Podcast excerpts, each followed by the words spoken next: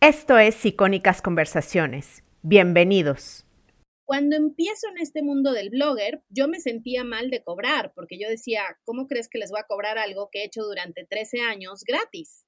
Hasta que recibo N cantidad de cremas, o sea, tengo, por ejemplo, una hermosa de la Prairie con caviar, ya sabes, la crema cuesta 15 ah. mil pesos, o sea, son marcas caras. Y yo un día dije, me voy a ir a cenar solita, ¿no? Y, y la verdad es que me iluminó el Espíritu Santo, yo digo, porque yo en mi vida voy al cajero antes de ir a cenar, o sea, como que usualmente iría a cenar y ahí me enteraría cuánto es la cuenta y lo pago junto, ¿no? Yo sentí algo, he de haber sentido algo que fui al cajero y 20 pesos. Hola, soy Jessica Nogués, emprendedora digital y eterna estudiante del marketing. Esto es Emprende Bonito Radio. Aquí aprenderás de los expertos en negocio con los que hablaré y además encontrarás recursos, ideas e inspiración para tu crecimiento personal. Para más información sigue Emprende Bonito en Instagram o visita emprendebonito.com. Bienvenido a este podcast.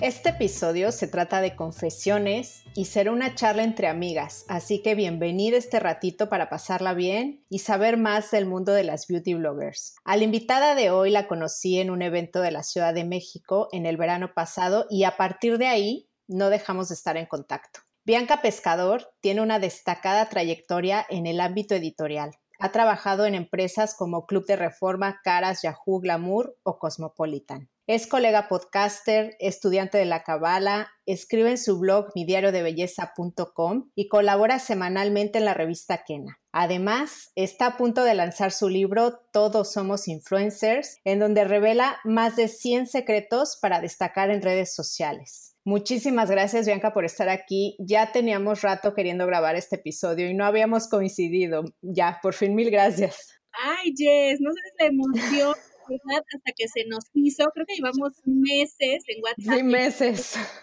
Hacerlo. De verdad, no sabes la emoción que me embarga el día de hoy. Estoy feliz de estar aquí contigo.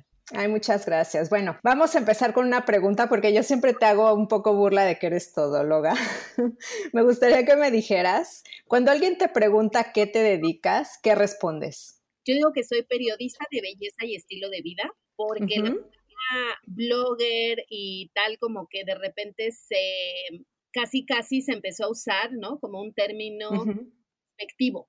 Entonces, yo es como me describo y al mismo tiempo ya como que hago una serie de aclaraciones más. Que yes, estoy súper contenta porque hay una TED Talk que recién descubrí, no sé por qué recién la descubrí, es Emily la grabó hace cinco años, pero llegó a mi vida hace muy poquito y hablaba de este término de la multipotencialidad, ¿no? De esto que, que decíamos, o sea, que como mujeres, siento que a veces como mujeres, pero en sí, la raza humana, como que ella decía que se dividía pues casi que en dos grupos, ¿no? Los que son muy especializados y les gusta y les nace, y estas personas que usualmente nos dicen que somos el ajonjoli de todos los moles, el confeti, el chile de todas las salsas, ¿sabes? Que nos gustan cosas.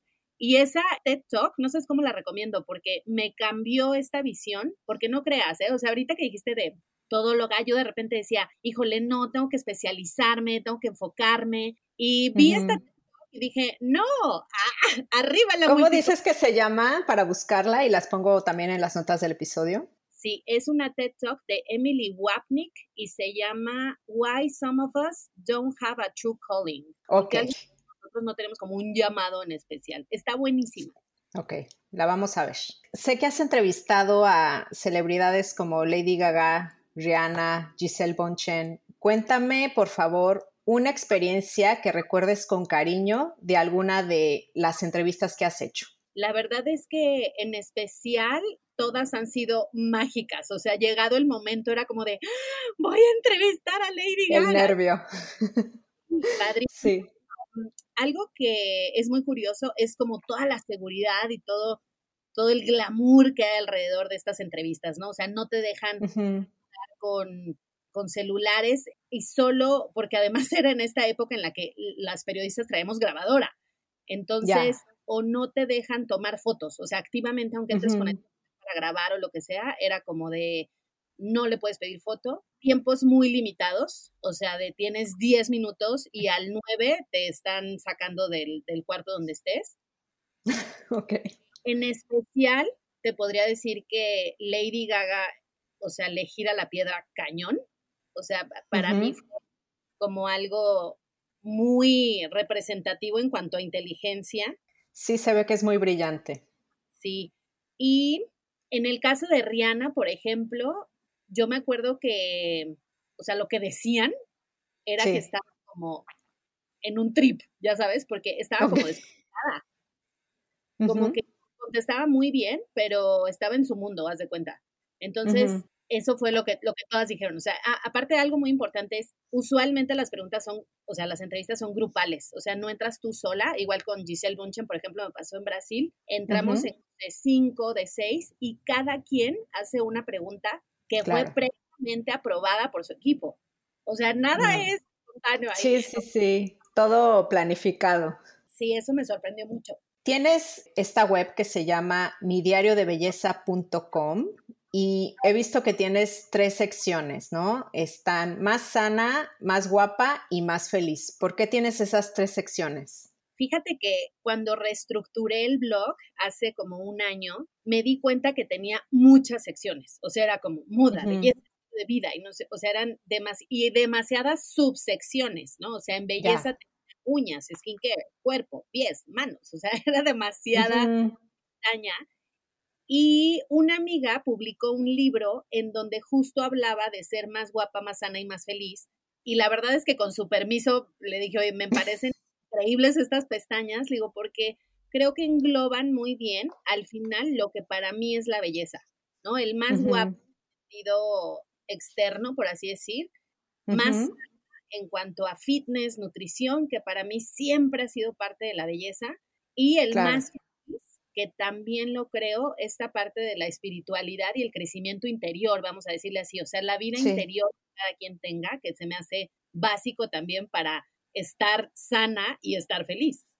Y entonces decidiste reestructurar tu blog y si has notado una mejora, por ejemplo, en las visitas o en los comentarios que te dejan. Mira, la verdad es que es un blog que ha sufrido muchos cambios porque de repente yo lo que me di cuenta era que no me daba abasto. O sea, yo mi sueño, Jess, aquí te da mi sueño, era por diario. Ese era porque mi sueño. te encanta escribir, tengo que, que decir, ¿no? me encanta escribir, me encanta. Y entonces yo en mi sueño, porque aclaro que es un sueño, todos los días me iba a hacer un tiempo, digamos unas dos o tres horas, porque no es un proceso. Para escribir. Ajá, mm es un proceso. aparte, mira, escribir es el 50%, porque el otro 50% es buscar, ah, la foto, subirlo, el SEO, el enlace interno, externo, el... La otra... Y difundirlo también, ¿no? Sí. Y entonces yo tenía este sueño de que todos los días me iba a hacer dos o tres horas para escribir lo que en ese día hubiera sido más relevante. Entonces, obviamente yo tenía como, ah, pues los lunes voy a hablar de más guapa, los martes más sana, los miércoles más feliz, y voy a mezclar todo esto de cosas que hago. Y sorpresa que la verdad no me dio la vida. Entonces lo que empecé a hacer fue hacer un grupo como de guest bloggers, o sea, de amigas que también...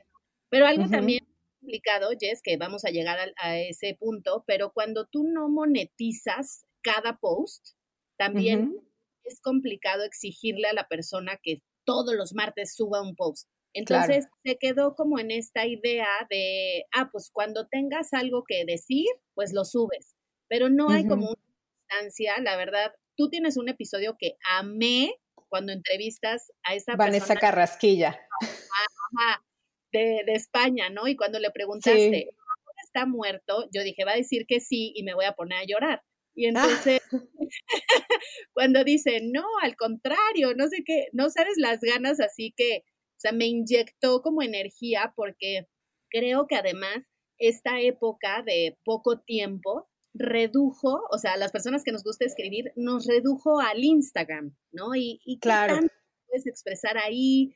Además, pues ya se ve un bolón de texto y, o sea, el blog es el blog. Al final creo que, es este lugar de expresión y que sea reducido. Ahora, las tendencias dicen que va a regresar porque lo que está haciendo Google ahorita es potenciar los, las búsquedas orgánicas. Es que la manera en la que se va a encontrar la información orgánicamente, pues es en un blog, ¿no? Entonces, claro. el otro día estaba escuchando a alguien que decía, ¿no? Como, no lo dejes, o sea, sigue ahí, día de lucha. Claro. Sí, entonces, bueno, no, no es algo ahorita que esté como muy grande en mí, pero es definitivamente un proyecto que no quiero abandonar porque creo que tiene futuro. Claro, para la que no sepa, es el episodio 30 del podcast y se llama Cómo contar la historia de tu marca para salir en medios. Y lo que decía efectivamente Vanessa era que el blog es tu casa. O sea, tú puedes poner lo que tú quieras ahí. Entonces, yo tampoco diría que está, que está muerto. También me llama la atención que tú dices una frase que me encanta porque es así como muy divertida cuando enseñas a crear contenido, ¿no? dices, ¿y a mí qué? Y quiero que me expliques por qué insistes en preguntarte, ¿no? ¿Y a mí qué? Cada vez que yo o cualquiera quiere crear contenido, porque no eres una, o sea, no eres un ego blogger así de nada más yo, yo, yo, o sea, siempre estás como pensando qué puede aportar a la audiencia que te escucha o que te lee o que te, o que te ve, ¿no? Cuéntame de dónde salió esta frase. Bueno, yo estoy obsesionada y tengo alumnas de cursos que me dicen, te sueño diciéndome, ¿y a mí qué?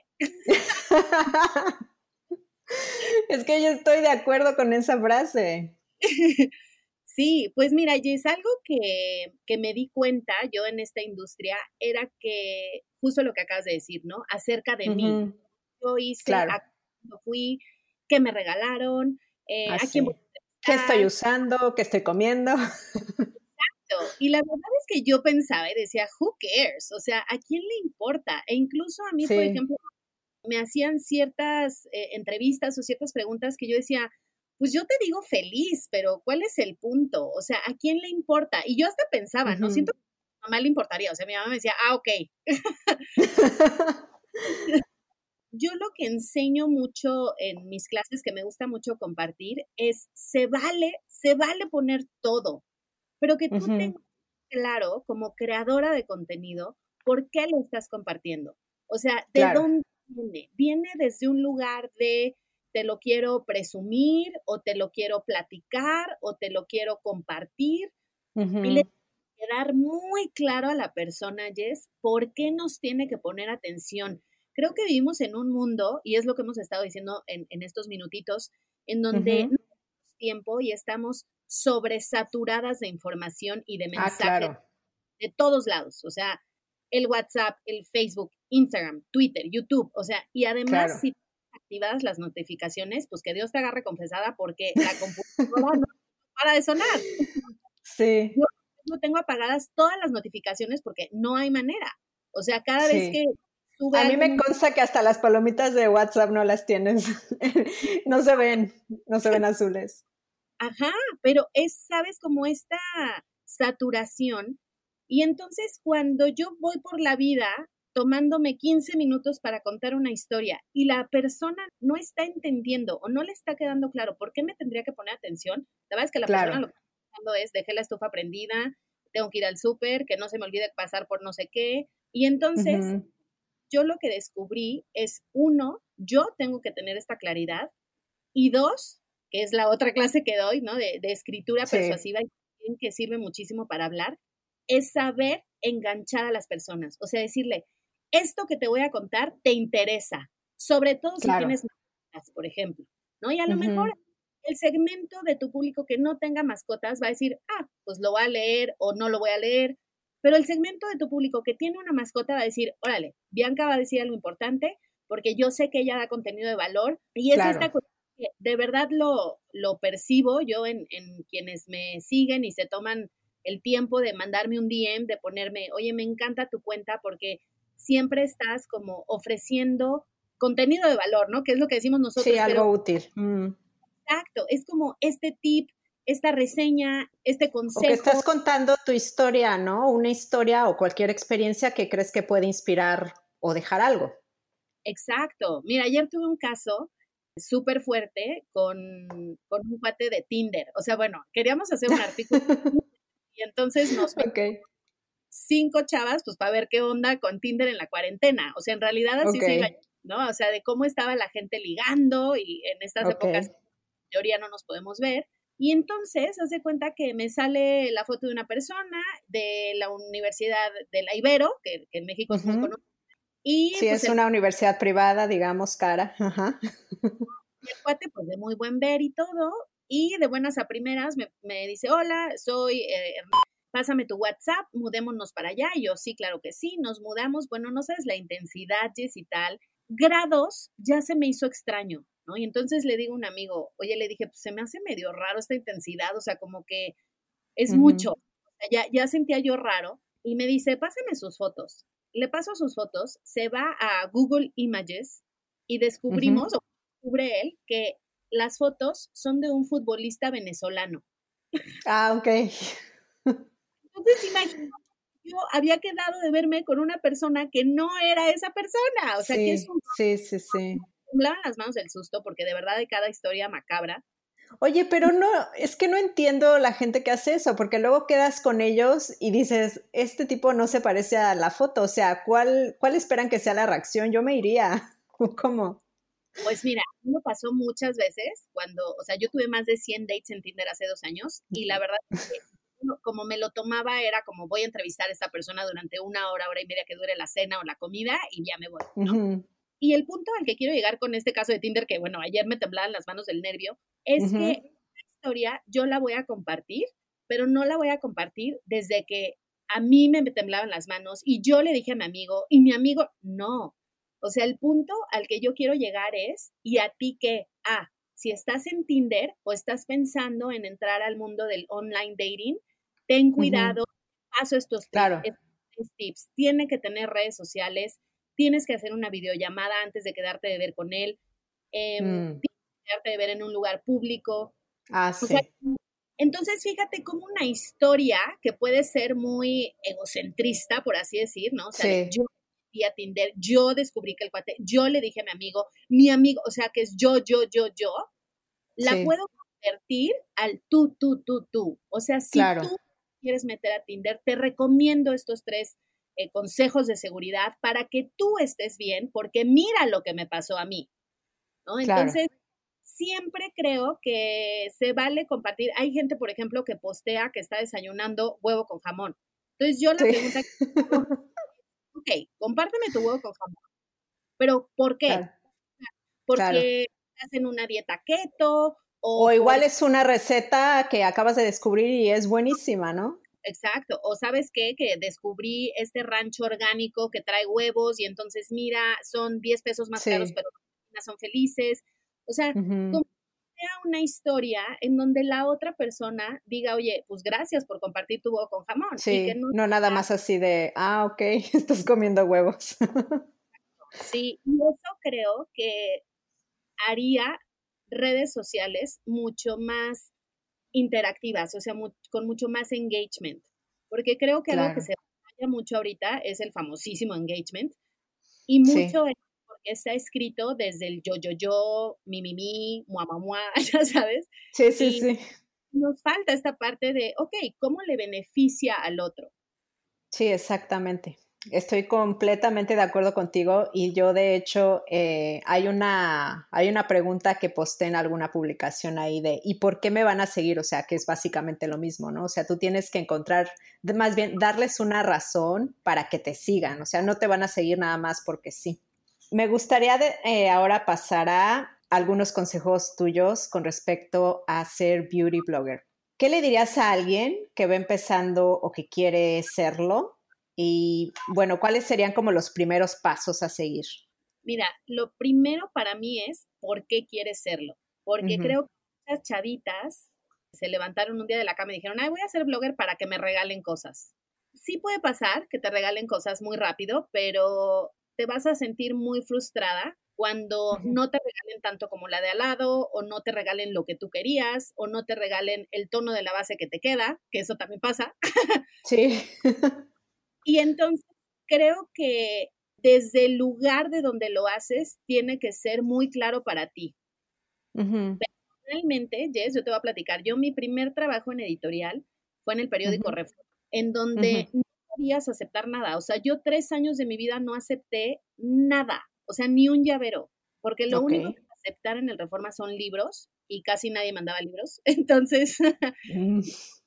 eh, me acuerdo que una vez mandaron cubrimos una inauguración de un sushi y el muchacho, el dueño, nos mandó, bueno, me mandó cortesías como por mil pesos, una cosa así. Ajá. Y tuve que regresar, o sea, todo se regresa y de verdad era como una pureza de intención padrísima con la que trato de conectar mucho porque no se trata acerca de, ah, voy a hacer esto para caerle bien y que me mande esto, porque usualmente no va a pasar y hay mucha frustración. Y si pasa, entras a este juego como de, de manipulación, por así decirlo.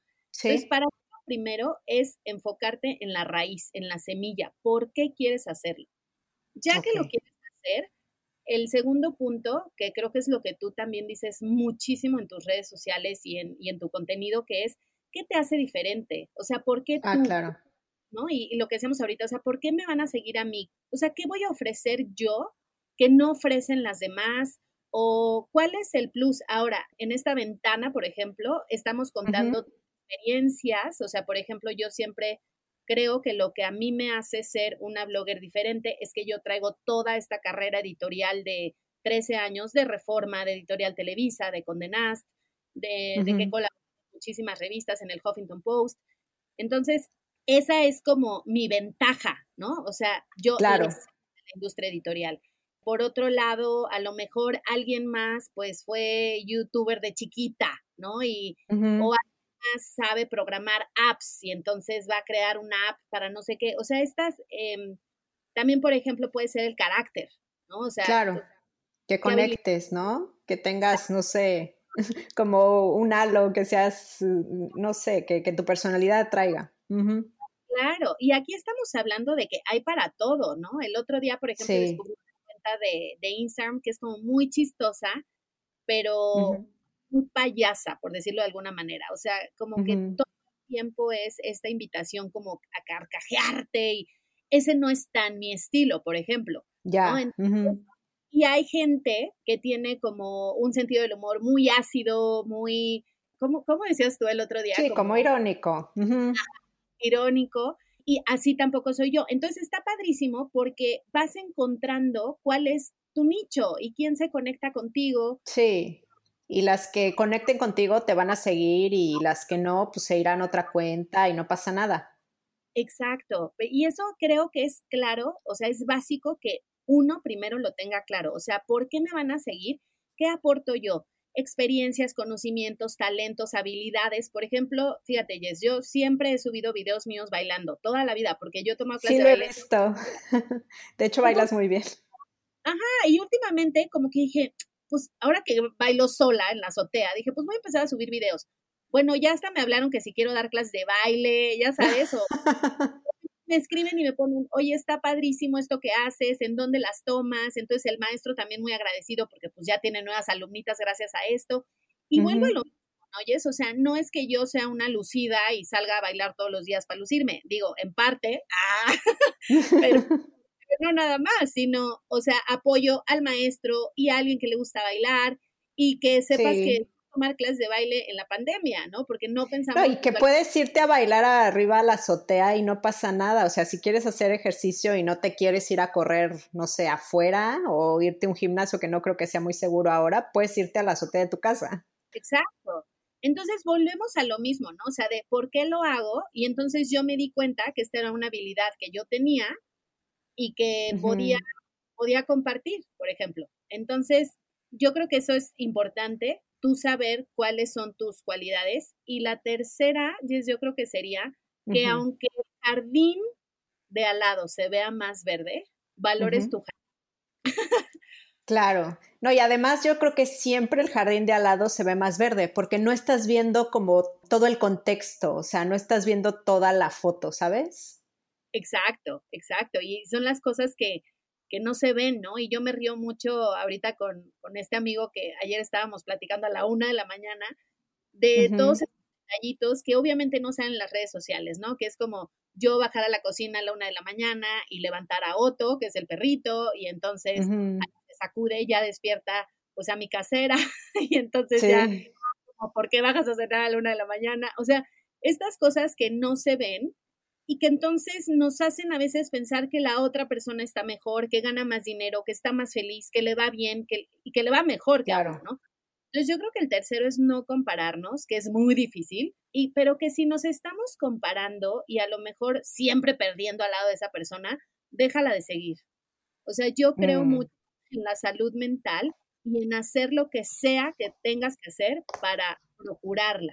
Sí, eso es verdad. Yo, por ejemplo, a partir de la pandemia, cuando veía estas mamás en redes sociales que parecían tener todo perfecto y los niños jugando sin pelear y la casa recogida, yo dejé de seguir.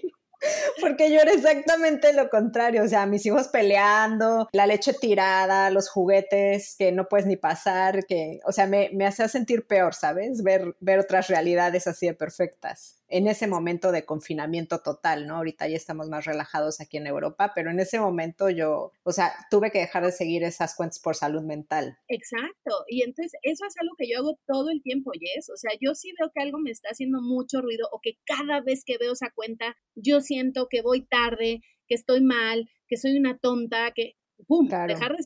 O sea, prefiero procurar... Que soy fea, que soy pobre, que soy lo que sea.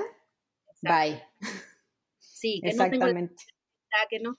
O sea, no quiero sentir eso. Entonces prefiero seguir cuentas que me ayudan a mí a, sentirme más bonita, más contenta, más feliz, más sana, ¿no? O sea, y, me encanta, por ejemplo, el otro día descubrí una cuenta que de una amiga de Mazatlán que hace años no veo y ahora está que te mueres marcadísima, o sea, es como la encargada 54 de Miami y tal. Y me gusta biografía, Jess pone lo que en mí lo tienes tú. Y me encantó porque venía como de este lugar de decir, oye, yo también fui chubby, yo también tuve mis kilos de más, yo también me embaracé, yo también lidié con, con este belly bump y todo, pero se puede y mírame, ¿no? Y entonces la cuenta en sí se me hizo súper empoderadora, preciosa, porque venía de este lugar de lo que ves en mí lo tienes tú, porque por algo lo estás viendo. Pero si, si tú estuvieras, por ejemplo, posparto, que en la cuarentena, que no puedes moverte, pues a lo mejor no es la cuenta que quieres seguir ahí, claro. sino es, o sea, como que no se trata, además no es personal, ¿no? O sea, no es la persona a la que le estamos. Sí, no, no, no.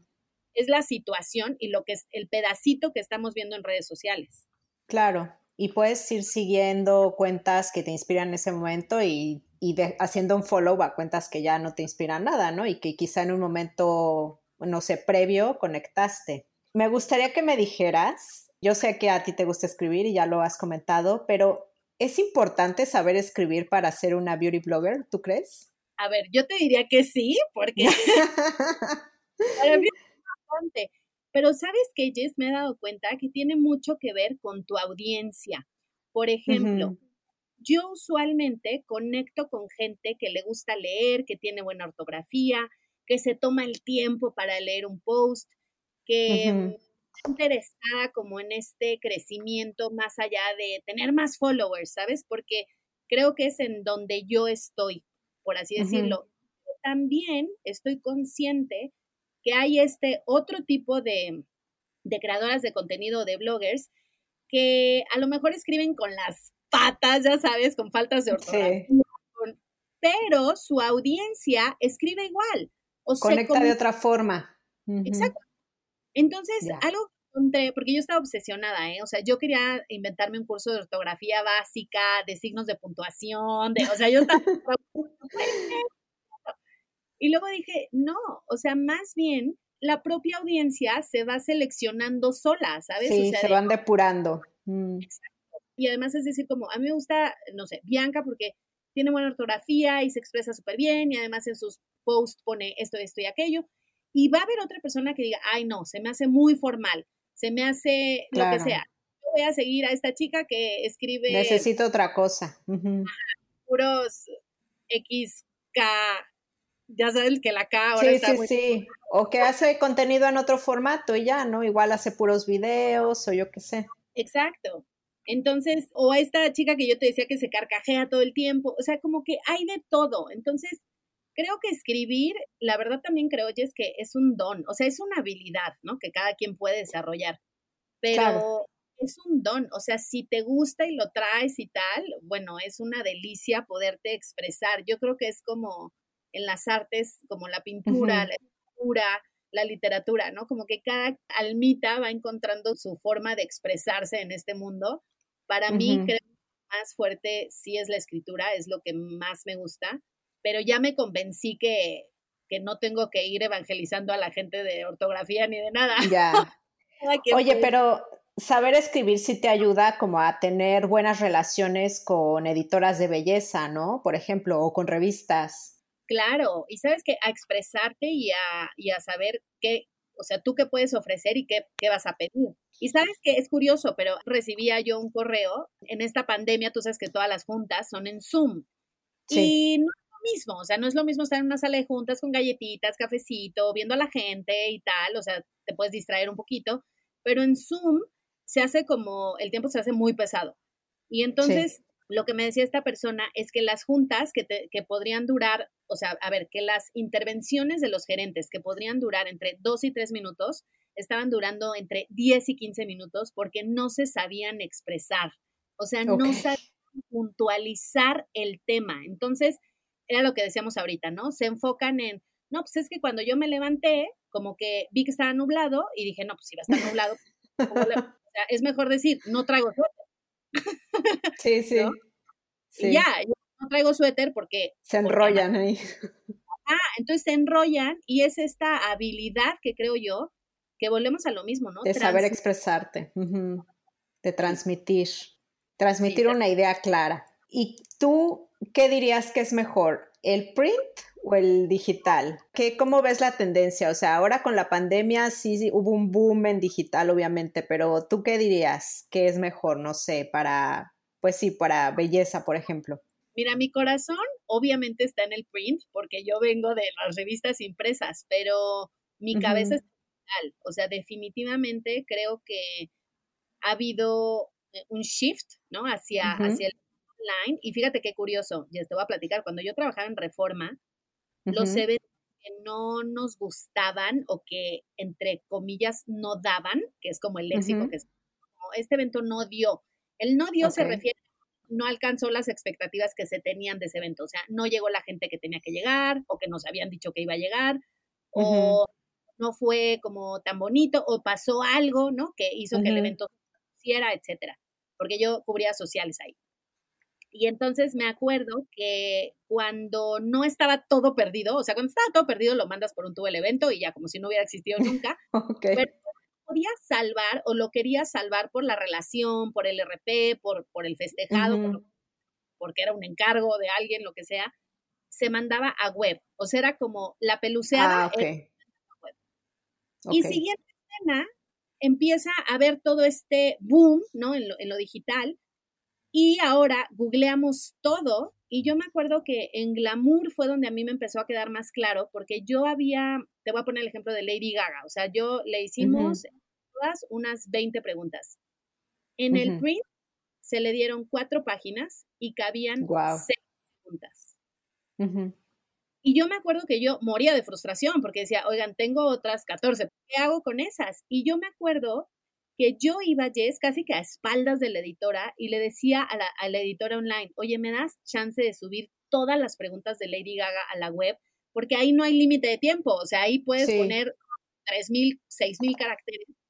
Y entonces yo hacer este tipo de cosas, mismo caso con Rihanna, mismo caso con Giselle, o sea, era demasiada información y en el print era como, imagínate, de una entrevista a Paris Hilton se fue a una página, no es nada, no es nada. Entonces, se me quedaban muchísimas cosas y fue donde yo empecé a encontrar en, el, en lo digital este escaparate en donde sí podías expresarte y que, a ver, a lo mejor tú dices, no, pues a mí Paris Hilton no me importa. Pues sí, pero a la que es fan se va a leer las 15 preguntas. Claro, eso es verdad.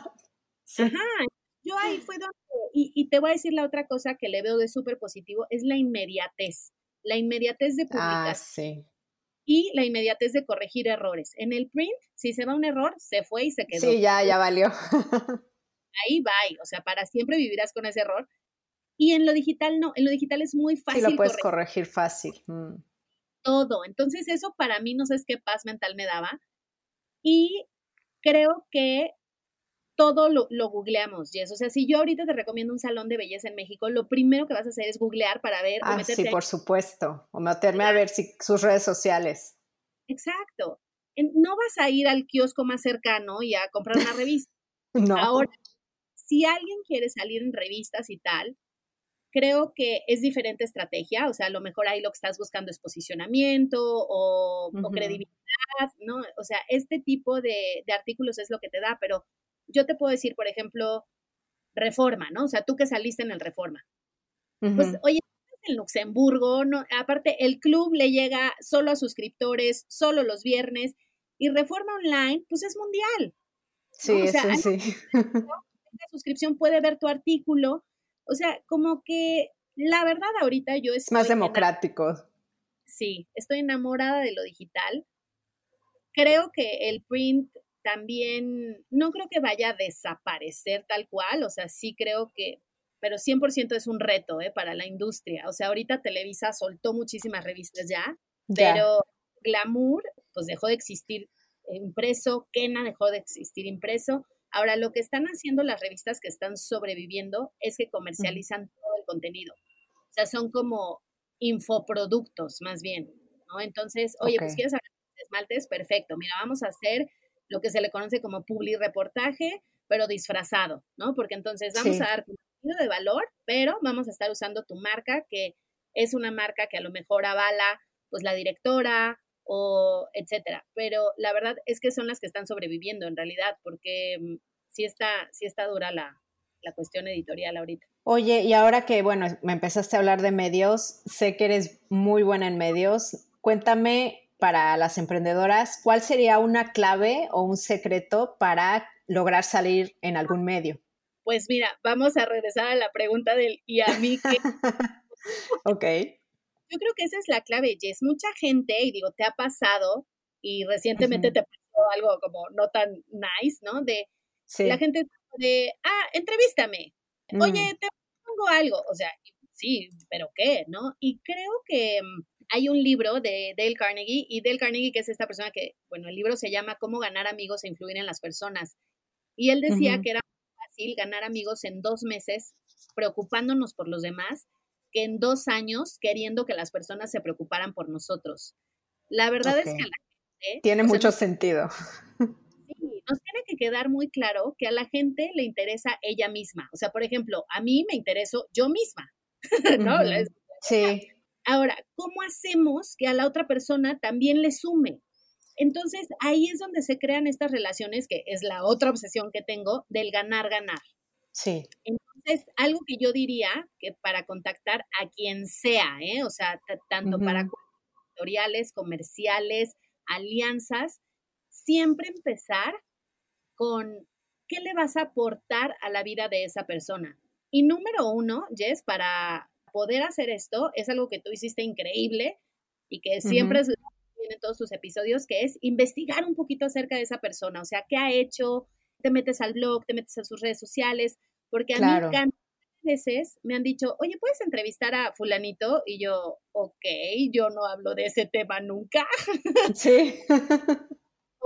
sí, como que no están enterados ni cómo es tu trabajo, ¿no? O sea, sería mucho mejor que conectaran contigo así de, oye, sé que tocas estos temas, quizá te interese, no sé, tener una reunión y hablar de tal cosa. Claro, y que le quede muy claro a la persona, o sea, uno que, que ubicas, que lo ubicas a ella, que ubicas su trabajo, en dónde puedes tú entrar, ¿no? En este sí. Que tiene, oye, mira, yo te puedo aportar este pedacito que creo que puede ser útil para ti, para tu medio, para tu audiencia. Yo soy muy insistente, por ejemplo, cuando sé que lo que yo tengo que ofrecer le puede sumar a la otra persona, pero también, por ejemplo, el otro día alguien me pedía una entrevista para el podcast y le dije, bueno, ok, te voy a mandar unos episodios para que escuches más o menos lo que podríamos hacer y tal. Y pues nada, ¿no? No contestaba y no contestaba. Y a los 15 días le dije, oye, ¿qué pasó? O sea, ¿los escuchaste? ¿En qué quedamos? Y me dije, no, no tengo Spotify, no tengo Apple Podcast, no tengo nada, no los he escuchado, eh, oh. pero pie que entrevistes a la persona, ¿no? Entonces le digo, no, pues, o sea, ¿cómo? sí, no, no, no, no. ya empezaron mal. Y, esa es la clave, que mira, como emprendedora, tú puedas ver tu historia, tu producto, tu servicio ¿en dónde queda? O sea, ¿en dónde le suma? ¿No? ¿Dónde, ¿dónde tu aporte? Y de esa manera, mira, uno como medio de comunicación, esas historias y esas, em, digamos, aportaciones editoriales se agradecen tantísimo porque te ahorran el trabajo, porque obviamente como periodista quieres traer historias buenas y a veces cuesta encontrarlas porque estamos metidas en un mundo como muy banal, en donde lo que importa es mencionar el producto. No, no, la mención del producto se va a dar por añadidura si haces una instrucción de por qué necesitas ese producto. O sea, ni siquiera lo tienes que ver. Al final la gente lo sola. Si puedes transmitir esto, pero si no puedes, se queda en el comercial que nadie cree y que no tiene verdaderamente un impacto. Claro, sí tienes que aprender a contar pues prácticamente tu historia, ¿no? Para que le interese a un periodista o a ciertas audiencias escucharla. Exacto, y que además tu misma historia la puedes contar desde diferentes lados, o sea, por ejemplo, desde el lado de la maternidad, desde el lado de cómo, eh, de dónde saqué el dinero para invertir en mi negocio, desde el lado de la salud mental, desde el lado de la productividad, desde el lado de, o sea, puedes encontrar como cien mil sí, muchos ángulos. Y ahí abarcas muchos más medios, pero al medio le tiene que quedar muy claro, casi casi que esa nota es para ese medio. O sea, estas formas masivas de comunicación no funcionan porque no conectan, porque lo que conecta con un medio no conecta conmigo, lo que conecta con la de 20 años, pues no conecta conmigo y tampoco conecta con la que... Y entonces sería mucho más eficaz que yo dijera, ok, a la de 50 le voy a ofrecer esta crema con esta necesidad porque a esa edad pasa esto y tal. A la de 20 le puedo ofrecer la misma crema, o bueno, a lo mejor le cambias eh, la versión de la línea, o a lo mejor eh, le ofreces la de, no sé, la que trae protección solar, porque entonces te ahorras un paso y, y pero ya estás protegido. Créeme que lo vas a agradecer a los 40, ¿no? O sea, es, cosas y a cada quien le das lo que necesita. Sí, lo que le importa, lo que necesita, lo que ella puede considerar o no valioso. Me encanta, me encanta este consejo. Oye, me gustaría que tocáramos un tema que quizá es así como más delicado, que es monetización. ¿Cómo puede ganar dinero una beauty blogger o alguien como tú? Pues mira, hay muchas maneras de monetizar un paréntesis que quiero abrir aquí es cuando vayas a monetizar, que sea con algo, producto o servicio, en lo que tú creas, lo que tú consumas, lo que tú uses.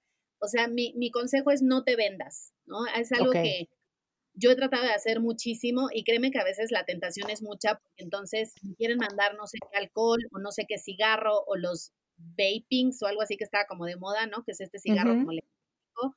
Yo no ah, fumo, entonces, siempre esas campañas, la verdad es que no las acepto porque no promuevo un estilo de vida que yo no tengo. Entonces, sí.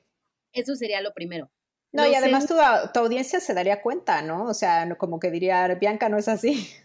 Exacto, así de, de cuando acá toma, no sé, este, whisky los jueves, ¿no? O sea, pues no. no. Ahora, en México esto no está regulado al 100%. En Estados Unidos ya te piden mucho que aclares cuando algo es pagado y tal. En México la verdad es que no, o sea, es a discreción. Entonces hay muchas marcas que te piden no ponerlo versus muchas marcas que te dicen, oye, sí ponle ahí patrocinado, sponsored, etcétera, ¿no? Entonces ahí tienes que ver. Otra cuestión de la monetización que yo te diría es, a mí me costó mucho, Jess, y aquí voy a hablar de mi experiencia, porque yo venía de trabajar en el Reforma, en Editorial Televisa, en Condenast, trabajé en TV también en, Central.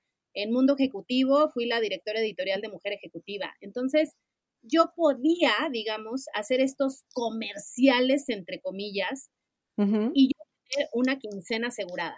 ¿no? Entonces yo podía hablarte del esmalte, de los aceites esenciales, del viaje, del champú, de lo que sea, y a mí me caía mi quincena perfectamente. Cuando empiezo en este mundo del blogger, pues yo me sentía mal de cobrar, porque yo decía, ¿cómo crees que les voy a cobrar algo que he hecho durante 13 años gratis? Hasta que, y esta es una historia que te estaba yo contando, sí. Me, bueno, recibo N cantidad de cremas, o sea, tengo, por ejemplo, una hermosa de la Prairie con caviar, ya sabes, la crema cuesta 15 ah. mil pesos, o sea, uso un gramo de crema, no sabes cómo la... Pero igual el polvo de Sisley, ¿no? O sea, un lipstick de Sisley de 800 pesos que, no, sé, me gustaría tener la cantidad en dólares para que fuera como una medida más universal, pero son marcas caras. Y entonces yo un día dije, me voy a ir a cenar solita, ¿no? Y, y la verdad es que me iluminó el Espíritu Santo, yo digo, porque yo en mi vida voy al cajero antes de ir a cenar, o sea, como que usualmente iría a cenar y ahí me enteraría cuánto es la cuenta y lo pago junto, ¿no? Pero ese, pues, no sé, yo creo que yo sentí algo, he de haber sentido algo, que fui al cajero y 20 pesos. 20, pesos, ok, que serían como un euro. o sea, entonces me puse a llorar en el cajero. O sea, activamente uh la tarjeta y me puse a llorar en el cajero. Obviamente le hablé a mi papá, papá, deposítame, ya sabes, pero dije, guau, o sea, no puedo permitir esto, no puedo, porque trabajo como burro, perdón, pero trabajo muchísimo, le echo muchísimas ganas, es un trabajo excepcional, o sea que, que no es porque yo sea muy humilde, pero, pero verdaderamente... Sí, le, echas ganas, yo, yo lo veo. ¿Verdad? O sea, la foto, la redacción, la ortografía, o sea, como que soy muy perfeccionista, trato de de verdad dar, dar mi 110% todo el tiempo. Y yo decía, y esto no se está reflejando, y eso no está bien, porque yo sí creo que el dinero es energía. Y el dinero es... Sí, es una consecuencia de lo que estás dando. Exacto. Entonces yo ahí fue donde dije, este sentimiento de sentirme tonta o abusada no me está gustando eh, me fui a cenar patrocinada por mi papá. No, y además no puedes pagar la cena con tu crema de 15 mil pesos. Exacto. O sea, yo no puedo ir al súper, exacto, y decirle, señorita, le juro que este lipstick cuesta 800 pesos, deme chance, me huevo, jamón, o sea, pues no, no se puede. Entonces, yo ahí, Jess, creo que ese fue un fondo que toqué y que dije, no quiero más de esto. No quiero regalo, regalo, regalo, regalo, regalo y no poder monetizarlo. Entonces, a partir de ahí, lo que yo empecé a hacer fue acuerdos con personas que promueven a los bloggers y a los influencers. Entonces, ellos se quedan una comisión y lo que yo decía es, prefiero quedarme el 70% de algo que el 100% de nada. Entonces, es algo que recomiendo mucho porque en el mundo blogger y en, y en la vida normal. O sea, para negociar, Jess, tienes que estar en una posición de poder. Eso es lo primero, ¿no? Entonces, eh, algo que yo encontré, que es lo que me ayuda a mí a negociar ahorita desde una posición de poder y no de debilidad, es que tengo muchas otras entradas de dinero, o sea, edito libros, sí. hago lo del das clases, doy muchísimas clases de dado en esta cuarentena. Entonces, esa es mi manera como de monetizar para que yo pueda en otro lado negociar desde el poder. Y sí, con la marca, decirle, no me puedes pagar con productos. Y de hecho me estabas contando que ahora la estrategia de las marcas, o bueno, de algunas marcas, no sé, es como un híbrido, ¿no? Es un híbrido, que es lo que yo recomiendo, porque también, haz de cuenta, me ha tocado marcas que solo te pagan en efectivo, pero pues nunca probaste el producto y nunca, o sea, no tienes ni idea. Entonces, yo a veces... Ahí ¿La tienes que comprar tú o qué? Sí, o sea, pero imagínate que éramos como un grupo de cinco personas. Oye, yo me fui al súper a comprar el producto y empezar a usarlo y las otras cuatro amigas me dijeron, no, pues no, no mandaron, pues no, o sea, yo voy a hacer lo que me pidieron. Y yo, oye, pero pues ¿cómo se va a hacer si no lo has probado? O sea, entonces a mí se me hace muy buena técnica esta fórmula híbrida de producto y efectivo, por lo que estamos diciendo, ¿no? O sea, no vivimos de cremas, no podemos comernos el perfume, y creo que además creas como este compromiso, además, o sea, cuando hay dinero envuelto, tienes, ahí por ejemplo, claramente, si te piden los screenshots, los tienes que mandar, o sea, son también como otras condiciones que a la marca le convienen. Creo que ahorita hay ya como un poquito más esta conciencia de saber que los bloggers pues también comemos, ¿verdad? también me, me, tengo que comprar eh, ropa, también tengo que Sí, y, y, de verdad créeme que para mí, a mí me costó mucho trabajo porque te digo, yo venía de este mundo editorial en donde la quincena estaba asegurada, pero creo que eso es el principal punto. O sea, encuentra diferentes fuentes de ingreso, encuentra gente que te ayude a negociarte, por así decir, o sea, que no seas tú, porque hay otro síndrome, Jess, que me hace entender que es el good cop, bad cop, ¿no? O sea, el policía bueno y el Ah, policía. ya. Sí, Es muy complicado tú, como personita que te vendes a ti misma, puedas ser Sí. las dos. Porque Mm. entonces la gente se hace esta idea de que no, hombre, es súper sangrona, o sea, quiere cobrar no sé qué. En cambio, si tú tienes a algún agente o algún manager, por así decirlo, que Sí. pueda hacer este dirty job por ti, o sea, el hecho de decir, oye, pues y mira, también, sí, un mediador, digamos. Exacto, exacto. Un mediador que yo la verdad ahí te puedo decir que ahorita tengo tres personas que son eh, a través de, de quienes estoy consiguiendo varias campañas y es una chulada porque a mí nada más me toca la parte bonita, la parte creativa y Sí. la otra persona es la que está cobrando, la que está persiguiendo el cheque, la que dice, oye, ya pasó una semana y no le ha caído el depósito, ¿qué está pasando? Pero no soy yo. Mm, Y es sobre todo si tienes el carácter que yo tengo, que es como muy, muy complaciente, muy amable, me cuesta mucho confrontar, no me gusta, yo por mí viviría en un mundo de caramelo, ¿sabes? Pero no por qué, sí, porque sí, cuando sí. lo no funciona. sí, sí, la- hay, hay gente que se aprovecha, desgraciadamente. Sí, sí, entonces esas serían como mis tres eh, recomendaciones para poderlo monetizar y que la verdad, Jess, tú sepas lo que vale tu trabajo. O sea, hay una herramienta, por ejemplo, que te saca más o menos cuánto debería valer tu hora. Y en esa hora, que te voy a decir algo, Jess, personalmente, esa fue la razón por la que dejé de escribir mucho en mi blog, porque a mí un post, el post que me cuesta entre tres y cuatro horas, o sea, me toma entre tres y cuatro horas, entre que entrevisto Sí. a la persona, la transcribo, escribo la, la nota, la subo y lo que hablábamos ahorita del SEO, ¿no?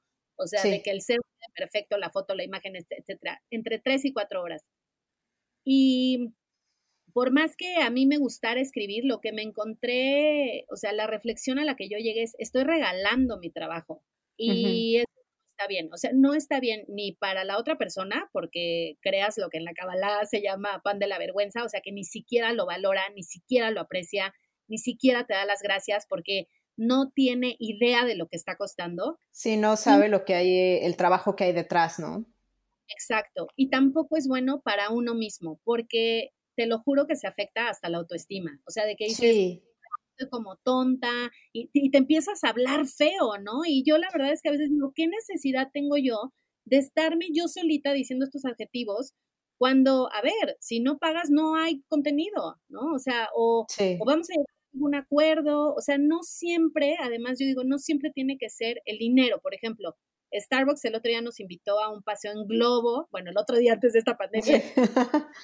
un globo que, bueno, para mí, Jess, o sea, era un sueño dorado y que nunca he encontrado con quién ir y me ponían toda clase de pretextos, desde, digo, hasta yo, ¿no? Pero desde la levantada a las 3 de la mañana, porque tienes que estar ahí a las 5, hasta la carretera, que ya, o sea, es en Teotihuacán esto, entonces, ¿cómo te vas? ¿Cómo te regresas a esa hora? ¿Qué está fuera de la Ciudad de México, o sea, no está ahí. Ah, está, está afuerita, entonces digo, se hace como hora y media máximo, pero era como esta serie de, de, de obstáculos, ¿no? Y entonces cuando Starbucks me dice, oye, te invitamos a... No, pues claro que sí, Starbucks, o sea, ¿cuántos cafés Sí. quieres que... Sí, sí. Y, o sea, las experiencias, por ejemplo, pues también son muy mágicas, ¿no? Ahora, ahí es donde tú tienes que ver, oye, a ver, si es la décima experiencia de Starbucks, bueno, a ver, Starbucks, ¿qué onda? ¿Qué podemos negociar? Mira, ¿cómo ves si yo hago esto y tú me ofreces esto? Y, y tú puedes negociar, a ver, también, por ejemplo, si yo fuera diario al Starbucks, oye, pues a lo mejor yo negocio una iguala y pues en Sí. lugar de pagar con efectivo, lo pago con una tarjeta. O sea, no solo se trata de, de dinero, sino de que entre la marca y el blogger se encuentre un punto intermedio que sume a los dos. Sí, que estén contentos ambos. Exacto. Y que no uno se sienta más abusado, porque cuando el uno se sienta abusado y se dé cuenta, se acaba la relación. Sí, Entonces, eh, pues, ¿para qué llevarlo hasta ese extremo, no? claro. Tienes un episodio en donde platicas, de hecho, una, una experiencia más o menos de, de este estilo, donde dices, si cambian las condiciones, cambia el acuerdo. ¿Por qué compartiste esa frase en uno de tus episodios? Yo creo que porque es cuando negocias algo y te salen con otra cosa. ¡Ah! Pero ¿qué pasó, por ejemplo, ahí? O sea, ¿qué, qué cambió? Híjole, es que tengo tanta historia macabra que ya no sé por qué lo habré dicho. ¿Dije algo más? ¿Dije como alguna clave? Sí, haz de cuenta que, no, estabas platicando una historia de, de un evento en el que se, hubo una rifa y la rifa se la sacó una chica que habías invitado, que no había pagado y, y también que tenías una socia y que al final creo que después de todo tú te quedaste con súper poquito dinero que no, o sea, creo que eran 50 pesos lo que habrás ganado de, de todo eso, ¿no? Ya me acordé. Serían como, o sea, 50 pesos, no sé, serían como 2, 3 euros, o sea, algo, nada casi. Sí, y creo que así se llama el episodio, ¿no? Como gané menos 50 pesos. Sí, algo así, sí, sí, sí, sí. Ah, ya me acordé. Bueno, esa fue, fue, fueron malas negociaciones. La verdad es que, mira, otra cosa que he aprendido es que en el mundo ideal es esperar a que la otra persona te proponga. Sí. Porque volvemos a lo mismo. Hay veces que, por ejemplo, yo, yo valoro muchísimo el tiempo de la otra persona, el trabajo de la otra persona, y a veces, digamos, doy más. Entonces, lo que me ha funcionado es esperarme a que la otra persona haga la propuesta primero y te lo voy a decir clarísimo. Hubo una campaña que me acuerdo que me dijeron, oye, ¿cuánto cobras por X número de stories, X número de posteos, X número de videos? Y yo cuando hice la cuenta era una cosa ridícula, o sea, como 70 mil pesos, ¿no?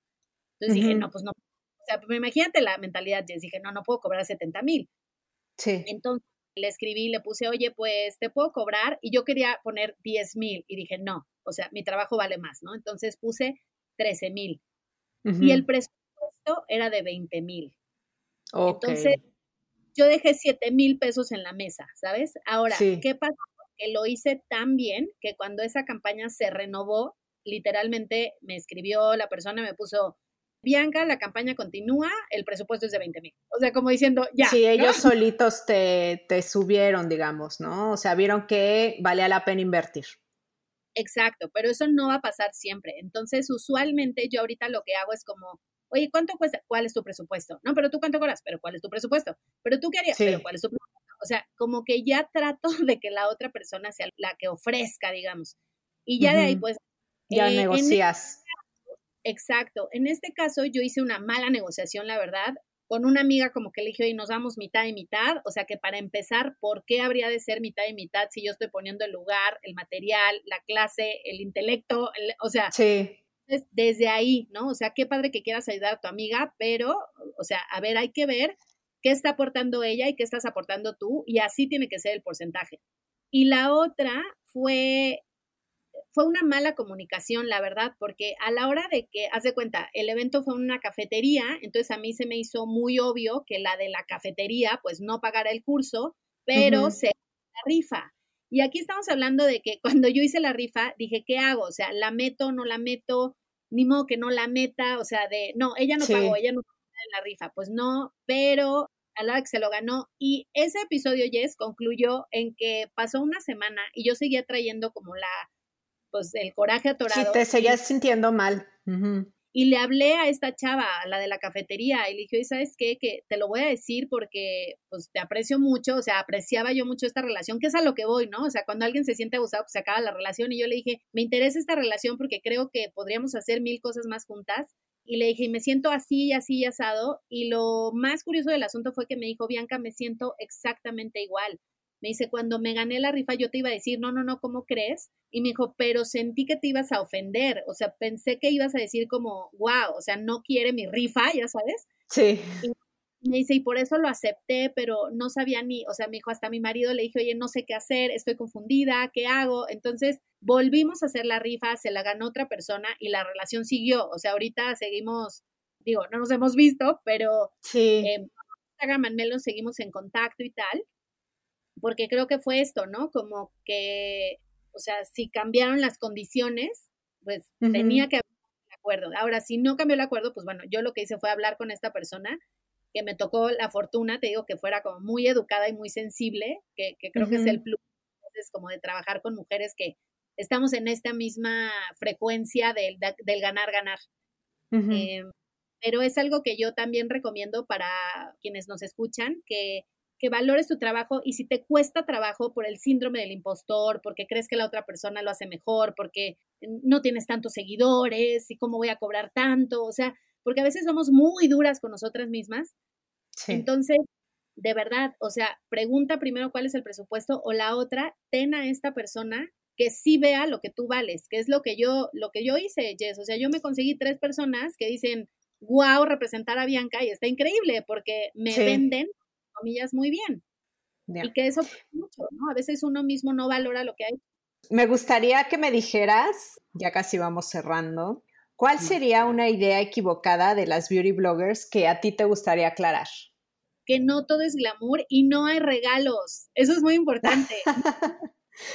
¿Por qué dices que no hay regalos? O sea, dices que siempre las, la persona o la marca que te regala algo, bueno, regala entre comillas, espera algo a cambio, ¿no? ¿O por qué tu frase de no hay regalos? No hay regalos, sí. Siempre va a haber algo que se espera de ti.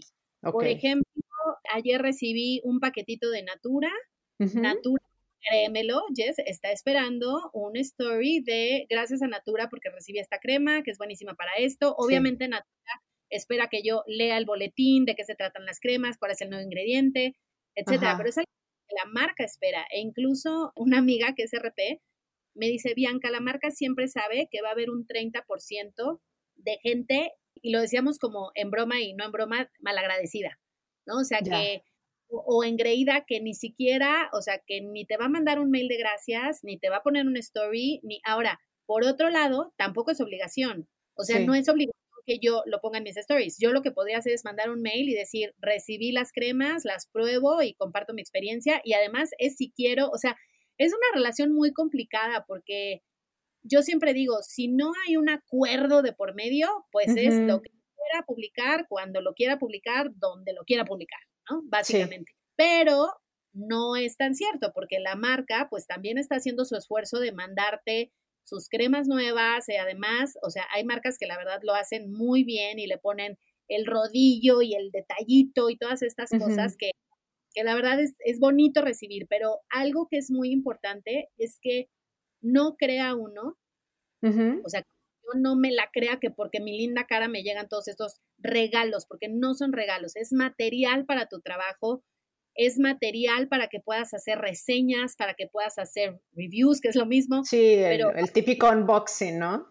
Ajá, entonces en realidad no son regalos, en realidad es material para que puedas desarrollar tu trabajo. Ahora, tú puedes llegar a un acuerdo y decir, oye, a ver, Natura, amo tus productos, eh, a mí me, me gustaría hacer esto, ¿qué te parece si negociamos aquello? O sea, ya dependiendo tú de tus necesidades y de, de qué tanto estés tú dispuesta a, por ejemplo, usar una marca en exclusiva durante tres meses, que eso también es algo que se está usando, pero creo que lo más importante es que no hay regalos y no es un mundo tan glamoroso. O sea, la verdad es que para mí me cuesta decir esto porque yo soy muy agradecida, siempre veo el vaso y siempre estoy muy feliz y todo, pero a veces no, o sea, a veces se da por sentado que, que puedes ir o que lo puedes hacer y de repente dices, oye, no tengo ganas, ¿no? Y, me, toca en viajes de prensa, por ejemplo, me tocó hacer un en el que era la directora editorial de Mujer Ejecutiva y estábamos en cierre y pues pasó este viaje que estaba increíble a la Riviera Maya y me dijo mi jefe, pues te vas. Le digo, oye, pues estamos en cierre, o sea, ni lo disfruté, o sea, me la viví en el cuarto mandando notas, mandando PDFs y, y la ve como muy pues ofendida, digamos, ¿no? Porque no aproveché la experiencia como debería. Y ahí es donde entran estas cosas de, híjole, o sea, yo que más hubiera querido que estar en la playa todo el día. Claro, disfrutarlo. Exacto. Entonces, sí entran este tipo de cosas que dices, o sea, ahí, por ejemplo, mi reflexión era, hubiera preferido yo pagar e irme en mis vacaciones a ese hotel para disfrutarlo, porque a la hora de hacer un viaje de prensa, perdón, pero yo voy a trabajar. Entonces, iba y entrevistaba a los señores de los hoteles y luego me regresaba a mi cuarto, escribía dos notas, regresaba, iba, er, iba a la comida y entonces había como esta exigencia de, ¿por qué no te quedaste las dos horas de la sobremesa? Pues no me quedé porque tengo que mandar PDFs antes de las nueve de la noche. O sea, no. Ahora, esto es lo que no se ve ni en las revistas ni en las redes sociales, ¿no? O sea, estos, eh, digamos, diferencias o O la verdad, Jess también, o sea, a veces vas a eventos, ah, pues tú tienes 100 mil seguidores, a ti te damos esta caja enorme. Tú tienes 50 mil, a ti tú tienes 2 mil, ah, bueno, toma un lipstick. y ah, eso es bien duro, o sea, es duro para quien recibe mucho. O sea, a mí me pasó, por ejemplo, en un evento, que no voy a mencionar la marca departamental, pero en una tienda que me dijeron, oye, oye, no, tú, tú hazte para acá, tú hazte para acá, para ti sí tenemos. Y era una ah, bolsa, 70 cosas. Ay, Jess, mira, yo, o sea, a ver, por un lado, claramente quería la bolsa con las 70 cosas, pero por el otro, yo volteaba a ver a mis compañeras que no le nada y que estaban ahí porque decían, oye, perdón, pero yo te dediqué tres horas de mi mañana, o sea, la verdad es que sí espero que sea una, ya sabes, y fue una posición muy incómoda y también me ha tocado en otros eventos en donde, ah, tú vienes del blog tal, toma tu lipstick, ¿no? Y también te sientes como peluceada, la verdad. Y eso no es un que le deseo a nadie, o sea, saber que eres como menos que la de al lado porque tiene más seguidores y seguidores además que consiguió con 70 sorteos, ¿no? O sea, no es que sean organizados. Sí, sí, sí, sí. Entonces te entra todo este sentimiento de, pero ¿por qué? Pero entonces voy a comprar seguidores, porque entonces las marcas, y, o sea, entonces creo que eso es importante, o sea, no todo es tan glamoroso y no todo es tan, tan bonito y tal. Digo, creo que nada lo es, ¿no? Ninguna carrera es 100% sí. Era, siempre tiene... Sí, siempre hay su lado oscuro, digamos. Y este sería el de las bloggers, ¿no? O sea, que te pelucean o que hay muchas diferencias. Y es algo con lo que a mí personalmente me ha tocado lidiar muchísimo. Tú imagínate cuando era la editora de Belleza de Glamour, ¿no? Hombre, pues por acá que te pongo la alfombra rosa. Y, como blogger o como o sea, ha sido, ha sido un camino duro. Yo me acuerdo que yo duré, Jess, digo, ya estas confesiones de una blogger, pero un año en terapia. O sea, tratando este tema de yo era esto y ya no soy. Ahora fue construir toda esta otra persona que sí soy, ¿no? Pero fue una construcción de decir, ok, voy a publicar un libro, voy a tener un podcast, voy a dar clases, voy a colaborar en esta revista que amo a la editora, o sea, y al dueño, ¿no? Son, tipo, por ejemplo, Kena, pues yo estoy ahí por el dueño que la, y por Cristina, que es la editora que la adoro también. Entonces, es una construcción, ¿sabes? Pero, pero para mí, por ejemplo, fue un proceso duro, que es lo que yo les decía a las bloggers que empezaban. Para ti debe ser mucho más fácil como porque vas escalando, ¿no? O sea, de que no te mandaban nada, pues ya te mandan tres cositas, ahora te mandan diez, ahora te mandan... Pero cuando vienes de al revés, mm, es un proceso divertido. Y ahorita que, bueno, ya estamos hablando del lado oscuro un poco, me gustaría que me dijeras, ¿tú sientes presión por, por verte bien en este mundo? O sea, ¿cuál es la presión que reciben las mujeres, obviamente las beauty bloggers, para ser bonitas? O sea, ¿la hay, no la hay? No sé, ¿tú, ¿cuál es tu percepción en esto? Personalmente, después de mi año de terapia, entendí que yo era bonita como era. Ah. ok. Yo, yo tengo que aclarar, yo, tú para mí eres una mujer guapa, o sea, realmente eres una mujer muy guapa. Ay, thank you. Pero fíjate que antes yo sí me traumaba, o sea, sí me traumaba de que, híjole, siempre tengo que estar como con estos rizos glamorosos y tal. Y después de mi año de terapia dije, no, yo quiero ser esta blogger que a veces está despeinada, porque sabes que la mujer real a veces está despeinada. Sí, así es. Entonces yo tomé este lado del bloguerismo más auténtico, donde he sentido presión, que ahí sí lo voy a admitir, es en el lado del maquillaje. Por más cursos que tomo, no logro dominar la rayita del cara y ya sabes, famosísimo. Ah, ok. Bueno, yo no logro dominar ni nada, o sea, a veces el lipstick ahí lo traigo mal puesto. pero, pero he ahí, ¿no? O sea, como que te ves preciosa. Yo en todas tus fotos te veo hermosa, poderosa, empoderada, chingona, y creo que es mucho esto, o sea, que, que tu apariencia refleje tu interior, ¿no? Y te, te mm. platicaban, yo, por ejemplo, siempre fui muy preocupada por, por verme bonita, o sea, me gusta, me gusta mucho arreglarme. Y hubo una época de mi vida en la universidad que tuve una experiencia muy macabra y yo me acuerdo que mi papá le hablaba a mi hermano y le decía, oye, ¿cómo está la Bianca, no? Y, ¿Cómo sigue? a mi hermano, papá es grave, se va en pants a la universidad. o sea que yo nunca hubiera tenido juicio. Sí. Y cuando estuve mejor, fueron tres meses como de oscuridad personal. Y cuando estuve mejor, luego ya fue como regresar a este arreglo. Yo creo que lo exterior es un reflejo de cómo estamos por dentro y del tiempo que tenemos o del tiempo que nos dedicamos. Creo que en sí la mujer sí tenemos al menos considero desde este punto de vista, mucho más que el hombre, esta presión de vernos jóvenes, bonitas, con la piel tersa y lozana. Y delgadas, depiladas. sí, o sea, eso de verdad es un vía crucis y, lo platico. Y es caro además. Es caro y además duele. O sea, ahora que me acaba de hacer las cejas, me dice, ¿te dolió? Y yo, pues claro que me dolió. O sea, ¿cómo crees que rajen ahí la... No, o sea, obviamente tienes anestesia y así, pero este tipo de cosas. Y sí creo, pero por el otro lado, creo que cuando tienes el motivo correcto, también lo hace mucho más divertido y mucho más llevadero. Y es lo que yo personalmente quiero compartir, ¿no? O sea, yo por qué me hago lo de las cejas? Ah, pues porque yo las tengo muy redonditas y eso en la imagen muestra debilidad y entonces me di cuenta que cuando me las delinean, pues, o sea, me cambia la cara, me siento mucho más segura. O sea, es como mucho más allá del solo me fui a hacer harakiri a la ceja, ¿no? Sí te ayuda a proyectarte mejor, ¿no? Exacto, y era lo que decíamos ahorita, ¿no? O sea, cuando te sientes tú segura de ti misma, proyectas otra cosa, o sea, eres la dueña del escenario, del micrófono, del, y en cambio cuando estás insegura porque, híjole, es que esta falda me aprieta y es que esta blusa, pues es tres tallas más chica de la que yo, o sea, ya, ya nuestro flow. Sí. Bueno, ya finalmente, Bianca, me gustaría que me dijeras tu consejo para emprender bonito, ¿cuál sería? ay, me encanta tu eslogan. me encanta. Para emprender bonito, yo creo que la sororidad, Jess, es mucho ganar, ganar. El sol sale para todas. No tenemos que aplastar a la de al lado para yo sobresalir. Eh, y otra cosa, mejorar nuestras habilidades de comunicación. Si a mí me da pena decirle que no a la gente, yo por ejemplo ya soy muy penosa para decir que no, pero yo ya encontré WhatsApp me es más fácil.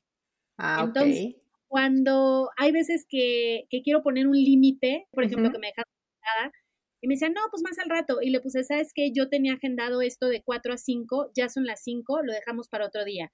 Y con una carita feliz y todo, pero este hecho como de, de hacernos escuchar de una manera asertiva, con mucho corazón y también otro tip para emprender bonito es tener mucho respeto por la otra persona y cómo, se puede sentir la otra persona si yo hago esto. O sea, mucha empatía y mucho de verdad ponerme en el lugar de la otra. O sea, ¿cómo se va a sentir si me robo su post? ¿Cómo se va a sentir? O sea, ¿cómo sentiría yo si viera mi post publicado, así que le mocharon mi logo y se lo... Ah, sí, que ya me ha pasado.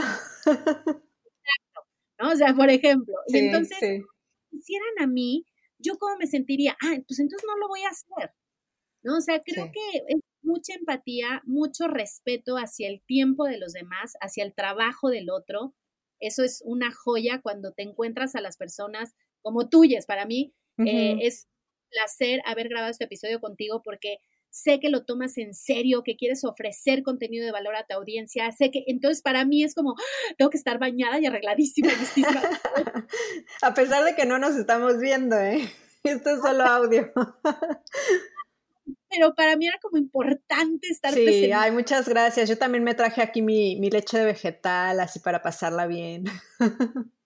Sí, o sea, y eso es como bien bonito cuando logras conectar con gente que, que vibra en esta misma frecuencia, ¿no? Y otro consejo también para emprender bonito es si estás encontrándote con personas que no están vibrando, que no están vibrando donde tú estás, échate un e, e interno, o sea, ve hacia adentro y ¿por qué no? O sea, ¿qué estoy haciendo? Y entonces puedes hacer estos pequeños cambios y vas a traer a las personas correctas para hacer emprendimientos súper bonitos, porque creo que las mujeres hacemos magia juntas.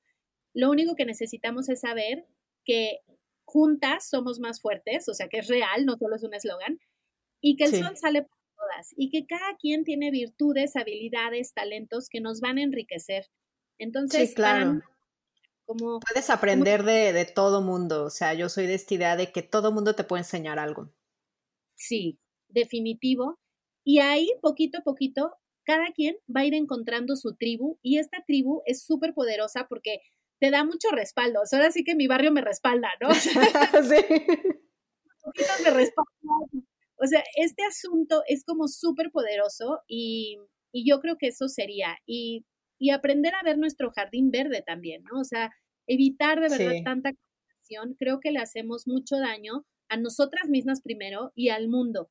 Estarnos comparando y estarnos siempre, siempre vamos a perder. O sea, y, sí, no, no.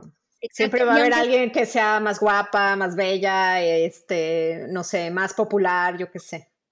Claro, y aún con que a lo mejor algún día salgo ganando yo, entre comillas, va a venir desde un va a venir desde un lugar del ego, en donde va a ser muy fácil que te desbanquen, ¿no? Entonces, creo que mantener esta, este sentido de la sororidad, de de verdad buscar el bien de la otra persona, que sea ganar, ganar, saber negociar, saber transmitir nuestras ideas, saber poner límites con amor y cariño. O sea, yo a esta amiga, por ejemplo, no le metí la maceta, aunque me daban ganas, pero fui como... porque pero fuiste clara. Exacto. Y ahí volvemos a lo mismo, ¿no? O sea, cuidas la relación, cuidas a la persona, y ya, o sea, ya lo que tú decidas, o sea, si quieres hacer negocios o alianzas o no, porque pues tal cosita, la verdad es que habla mucho de esa persona, o lo que sea, ya eso vendrá después, pero en el Inter, de verdad que, saber esto, saber, saber nuestro propio valor, saberlo comunicar y saber apreciar el valor de la otra persona. Me encanta, yo estoy completamente de acuerdo. Bianca, finalmente me gustaría que le dijeras a las emprendedoras dónde te pueden encontrar, tu podcast, si alguien quiere saber más de Bianca, ¿dónde te encontramos? Pues mira, ahora sí que mi hogar digital ah, En Instagram estoy como Bianca Pescador Beauty Lifestyle. Bueno, Bianca Pescador guion bajo Beauty Lifestyle, que es belleza y estilo de vida. Mi podcast llama... ¿Tienes dos? Eh, el mío mío es Entre Brujas y eh, conduzco el podcast de Cábala 2020, que es una sabiduría espiritual que me gusta muchísimo. Y el blog, como ya dijo Jess, es mi diario de belleza.com. Y bueno, también tengo fanpage, estoy como Bianca Pescador Wellness Blogger, ahí ya me puse el wellness, que me encanta porque es más o menos lo que yo hago, o sea, puro bienestar, o sea, para estar mejor en Sí, más sana, más guapa y más, ¿qué? al otro. Más feliz. Exacto, más feliz. Ay, muy importantes. Sí, muy importantes. Eh, antes y post pandemia, no importa, siempre es importante dar esta felicidad que la verdad ya viene mucho del interior, ¿no? O sea, es, siempre es un reflejo. Y para mí ha sido de verdad un verdadero placer, privilegio y honor, Jess, haber estado aquí contigo. Lo disfruté muchísimo. Me encanta tu trabajo, lo sabes. Y qué bonito emprender bonito juntas. Ay, muchísimas gracias, Bianca. Ya sabes, vamos a seguir nosotras en contacto por el WhatsApp y bueno, las que quieran seguir a Bianca, vayan a su podcast, se llama Entre Brujas y por ahí tenemos un episodio juntas que se llama Especial Podcasters, entonces si nos quieren escuchar, ahí lo van a encontrar. También está en mi, en mi podcast, Emprende Bonito Radio y las veo en el próximo episodio. Gracias por escuchar este podcast. Tú me inspiras y lo haces posible. Si te ha gustado, por favor, ayúdame a compartirlo. Suscríbete en Apple Podcast o sigue Emprende Bonito Radio en Spotify para que no te pierdas ningún episodio y me ayudes a la continuidad de este podcast. Muchísimas gracias por estar aquí. Te veo en el siguiente episodio porque emprender juntas es más bonito. Gracias por escuchar icónicas conversaciones en donde exploramos ideas clave y hacks para una vida plena y con propósito. Sapiencia y ciencia para la vida. Asegúrate de no perderte ningún episodio suscribiéndote en tu plataforma de podcast preferida.